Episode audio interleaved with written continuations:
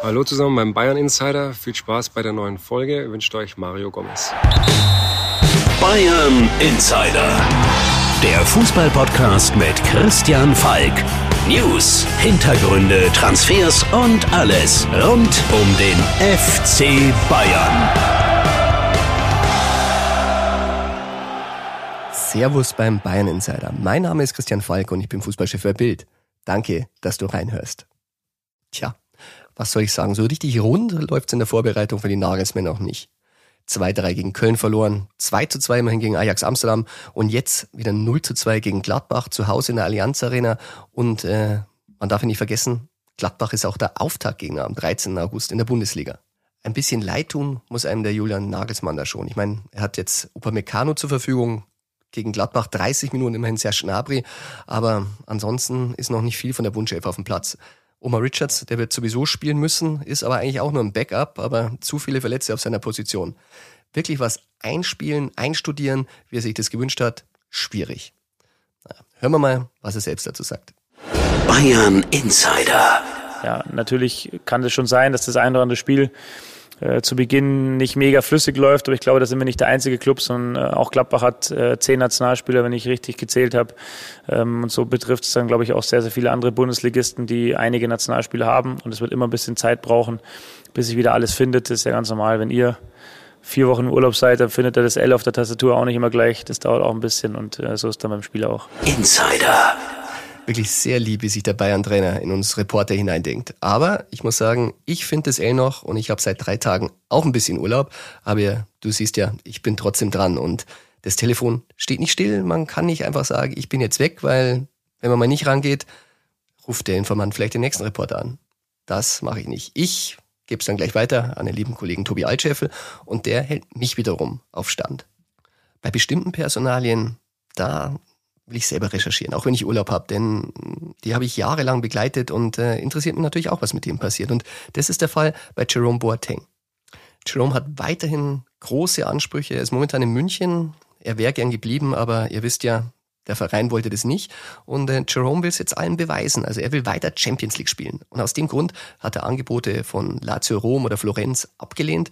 Bei Tottenham hätte er vielleicht eine Ausnahme gemacht, aber es hat dann auch nicht geklappt. Aber Champions League, das ist das, was er will. Und darum sind jetzt die Gespräche mit Sevilla heiß. Wobei, könnte eng werden für Jerome. Grund dafür ist Rafael Varane, weil der Realstar, der ging jetzt zu United. Und United hatte eine Shortlist mit mehreren Verteidigern und direkt hinter ihm stand Jules Condé und der spielt bei Sevilla. Weil der jetzt nicht von United gekauft wird, macht sich Chelsea Hoffnung und sehr berechtigte Hoffnung, dass sie ihn kriegen. Allerdings, Chelsea will nicht nur Geld zahlen, Chelsea will einen sogenannten Swap-Deal. Das heißt, sie tauschen einen Spieler und zahlen dann vielleicht noch ein bisschen, sagen wir mal, 30 Millionen drauf. Und der Spieler ist in dem Fall Kurt Zuma und der, der spielt halt auch in dem Verteidiger. Ob Sevilla jetzt äh, sich Boateng und Zuma für die Innenverteidigung leistet, fraglich. Ansonsten, ich weiß, das interessiert dich am meisten, äh, was kommt denn bei Bayern? Und äh, immerhin haben wir gehört, äh, sie suchen jetzt tatsächlich einen zentralen Mittelfeldspieler. Weiterhin Finanzen bei Bayern sehr, sehr schwierig. Sie wollen jemanden verkaufen, aber bei Tulisso, der natürlich sich anbieten würde im Mittelfeld, tut sich immer noch nichts. Bayern will natürlich auch viel Geld für ihn haben, 20 Millionen für einen Spieler, der nur noch ein Jahr Vertrag hat und man muss auch sagen, oft verletzt war und bei der EM natürlich auch nicht zum Zug kam. Da muss sich erstmal ein Abnehmer finden. Ja? Und ähm, wie schwer das ist, zeigt sich ja auch gerade bei den Talenten, weil die verdienen ja nicht so viel. Da meint man, das muss leichter gehen, aber zum Beispiel Joshua Zirkze, den versuchen die Bayern wieder loszuwerden. Ich meine, ihr wisst ja, der war bei Parma ausgeliehen, die haben die Kaufoption nicht gezogen, werden Gründe dafür gehabt haben. Jetzt habe ich gehört, äh, Hellas Verona ist an ihn dran. Vielleicht wird es diesmal was. Es sind ja gerade diese Talente, die Nagelsmann entwickeln soll. Aber nicht einfach, weil man muss ja gleich Leistung bringen. Und äh, ich werde oft gefragt, was ist denn mit diesen Talenten? Ich meine, zum Beispiel Oliver Battista Meyer, dem hat man eine riesen Zukunft versprochen. Außenbahnspieler, schnell, war hochtalentiert, war auch ausgeliehen. Ähm, Herrewen aber kam da das letzte halbe Jahr auch nicht zum Zug. Jetzt ist er wieder da und Bayern will ihn ehrlich gesagt auch nicht wirklich behalten. Aber es ist auch nicht so leicht, so einen Spieler irgendwo Spielpraxis zu wirklich ähm, ja, aufzuzwingen, weil er verdient bei Bayern als Talent teilweise so gut, wie zum Beispiel bei Zweitligisten. Ja, er war bei Regensburg im Gespräch, man war anscheinend schon ziemlich weit, hätte, hätte da, also ich schätze mal, und ihr wisst, beim Schätzen bin ich ganz gut und juristisch muss ich schätzen, so 20.000 Euro im Monat verdient, aber hat abgelehnt. Tja, was macht der Bayern? Kann nur zusehen, er hat ja Vertrag. Dann schauen wir mal, was unsere rückkehrenden Stars denn machen. Denn am Samstag geht's gegen Neapel in der Allianz Arena und äh, da sollen alle, die jetzt zurückkommen, zumindest mal 45 Minuten spielen. Vielleicht geht's da ein bisschen aufwärts. Neapel kommt ohne Diego Demme, ihr wisst, der ehemalige Leipzig-Spieler, wurde letzten Sommer auch dem FC Bayern angeboten. Ich glaube, hätte der Mannschaft gut getan, aber jetzt hätte er ihnen auch nicht geholfen. Ist verletzt, hat sich beim letzten Testspiel einen Innenbandriss äh, zugezogen, wurde in Rom operiert, für vermutlich drei Monate aus. Und ich muss sagen, äh, in meinem Urlaub, ich werde auch sein Restaurant testen. Er hat nämlich eine Pizzeria in Berlin aufgemacht mit neapolitanische Pizza. Ich lasse dich wissen, ob sie schmeckt. Zumindest hat er jetzt Zeit, sich um seine Restaurants zu kümmern. Es hat natürlich einen guten Grund, warum ich plötzlich nicht sportlich, sondern kulinarisch werde, denn ich dachte mir, wenn du die Bayern-Stars schon nicht auf dem Rasen siehst, dann vielleicht einem Restaurant oder im Café in München. Und darum verrate ich dir heute, wo die Bayern-Spieler und auch Bosse gerne in München hingehen.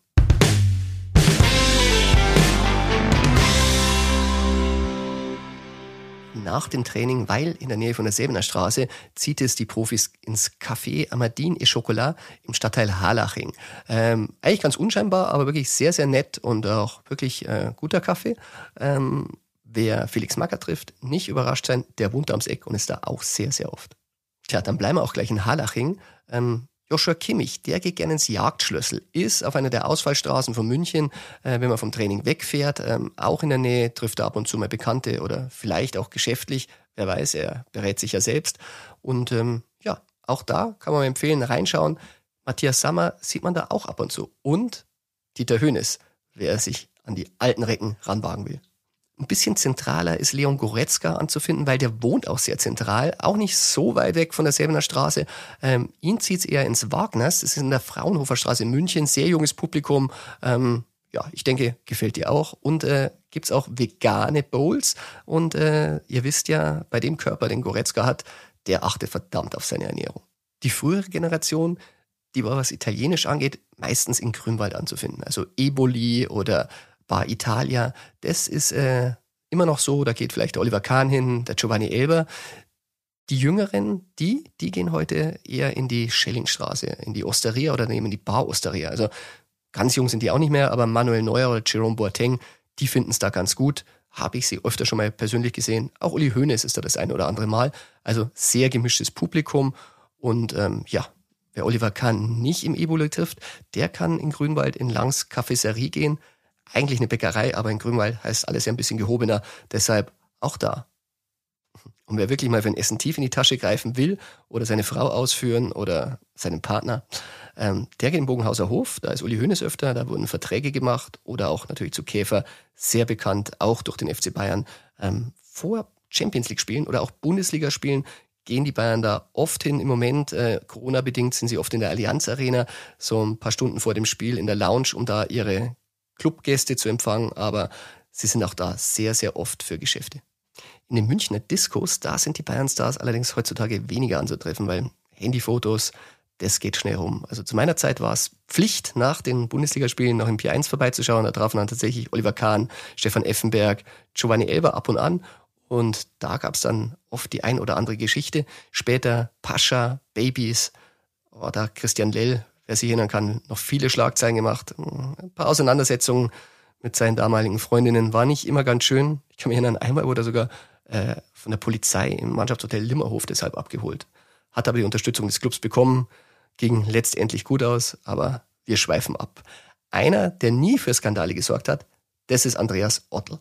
Der Ottel Andi, so wie wir in Bayern das aussprechen, ähm, der ist natürlich ein echtes Eigengewächs vom FC Bayern. Ich meine, von 1996 bis 2011 hat er an der Säbener Straße gespielt und was viele vielleicht nicht wissen, er ist sogar gebürtiger Münchner.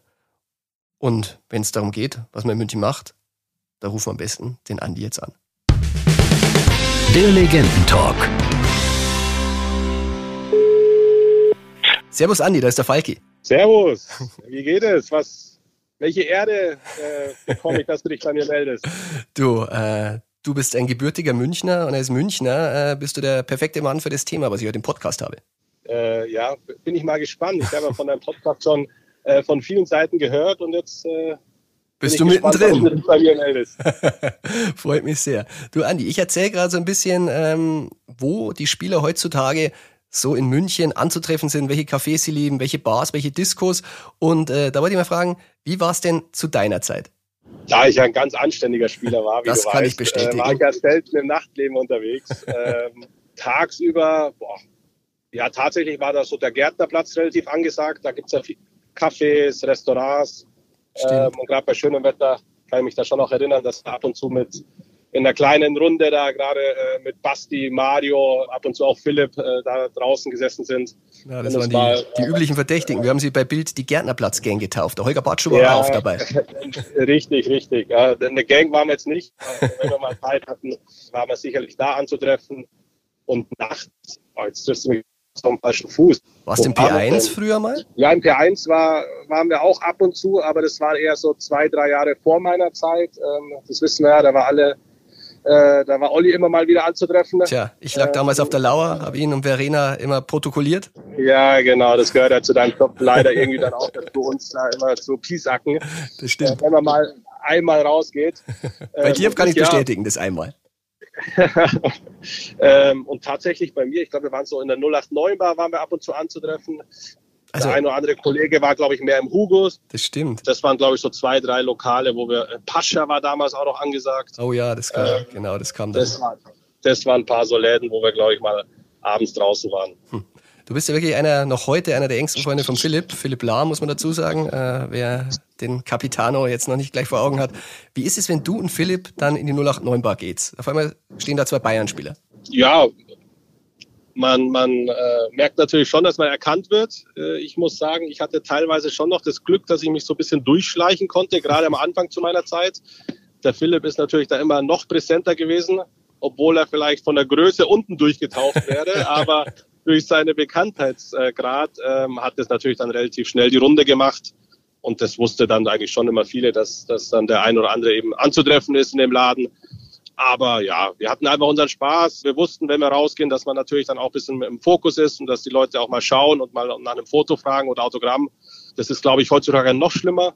Das stimmt. Ähm, aber ja, wir haben es wir haben's gewusst und hatten trotzdem unseren Spaß, sagen wir mal so. Wollte gerade sagen. Und äh, ich habe noch nie gesehen, dass ihr über die Stränge geschlagen habt, zumindest ihr zwei. Ich kann mich auch nach einer legendären Meisterparty erinnern. Du weißt, auf dem Schiff in Bonn, da wart ihr zwei wirklich die bravesten unter den nicht so braven. Und, äh, und ich glaube, wir beide können uns ein paar Anekdoten erinnern, wenn wir den Walle Ismail auf der Tanzfläche aufzusehen haben oder Olli Kahn. Es ging ja dann noch weiter in die Disco. Ich war dabei.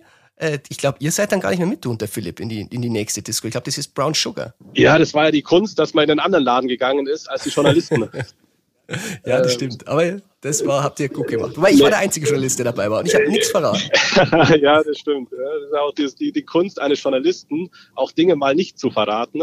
Ähm, das, glaube ich, wissen dann die Spieler auch sehr zu schätzen. Und ja, hast recht. Ähm, in den sechs Jahren, wo ich bei Bayern bei den Profis war, haben wir die ein oder andere Feier dann doch auch zusammen verbracht. Zum Glück. Ja, das waren noch Zeiten. Wunderbar. Andi, dann sage ich dir vielen Dank. Äh, man muss zum Schluss noch sagen, du bist immer noch im Fußball aktiv, du bist jetzt Spielerberater. Äh, sag mal, wie läuft es so? Als Ex-Spieler, jetzt Spielerberater, was treibst du so die ganze Zeit? Ja, äh, richtig. Aktuell natürlich relativ viel. Wir befinden uns ja noch in der Transferphase. Ähm, ich denke mal, dass jetzt die nächsten Wochen noch ein bisschen mehr Schwung reinkommt. Ähm, äh, aktuell haben wir natürlich auch damit zu kämpfen mit den äh, Corona-Nachwirkungen. Ähm, deswegen Schwieriger Markt, ja. Ja, definitiv schwieriger Markt, aber es kommt ein bisschen Beschwung rein. Ähm, wir haben für unsere Spieler weitgehend schon eigentlich alles hinbekommen, was wir hinbekommen wollten. Äh, den einen oder anderen haben wir noch und deswegen hoffen wir da, dass wir da die nächsten Wochen noch aktiv werden können aber ich bin ganz guter Dinge und viele Gespräche führen, ähm, mit Vereinen treffen, mit Sportdirektoren treffen. Ich nutze es, dass der ein oder andere Verein jetzt auch im Süden mal im Trainingslager ist, in Österreich oder in, in Bayern. Und da kann man dann auch äh, von München weg die ein oder andere gute Tour starten und die äh, handelnden Personen dann auch direkt treffen. Wunderbar. Dann tu uns in Bayern Seite eingefallen. Schuster mal so ein richtig gutes Talent dem FC Bayern zu. Kader ist noch ein bisschen besorgniserregend dünn. Wir brauchen ein paar, paar neue Spieler. Ja, ja aber bin ich ganz guter Dinge. Das, das kriegt der Julian Nagelsmann schon hin. Und jetzt kommen da langsam alle äh, Nationalspieler auch zurück. Wir wissen ja aus der Vergangenheit, dass es am Anfang immer auch mal ein bisschen holpriger losgehen kann in den Testspielen. Ein wahres Wort. Andi, dann sage ich vielen Dank, dir gute Fahrt und äh, einen guten Termin wünsche ich dir. Sehr, sehr gerne äh, und äh, dir alles Gute für deinen Podcast und äh, vielleicht sieht man, hört man sich ja mal. Wunderbar, so machen wir's. Gell? Mach's gut. Auf bald. Ciao. Ciao, servus.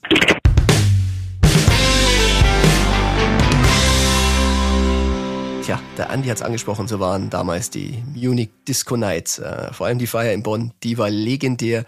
Ich erinnere mich, Felix Magath, der war schon vor der Feier, der war damals Trainer, so betrunken im Mannschaftsbus, dass er im Zimmer eingesperrt wurde von der, einem Konditionstrainer, damit er bloß nicht mehr aufs Schiff kommt. Die Spieler dann wie wild und losgelassen, ohne Chef, ohne Trainer, ohne Beobachter.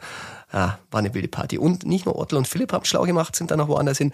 Auch Ballack, der ist dann nach Düsseldorf in die Disco und wurde dann bei den Eskapaden genauso wenig fotografiert und gesehen wie seine Mitspieler. Sehr, sehr schlau. Und Uli Hoeneß, der war am nächsten Tag ziemlich sauer, weil dann gab es einige Fotos und die wurden teilweise auch wieder eingefangen. Und er hat dann eine Ansprache gehalten vor der Mannschaft, weil die musste noch ein Testspiel machen am nächsten Tag und äh, wollte ihn so richtig die Leviten lesen und hat aber dann gesagt, also ein richtiger Sauhaufen seid ihr, aber lachte dann, aber ein guter. Und damit war es dann auch wieder gegessen. Immerhin, sie waren Meister.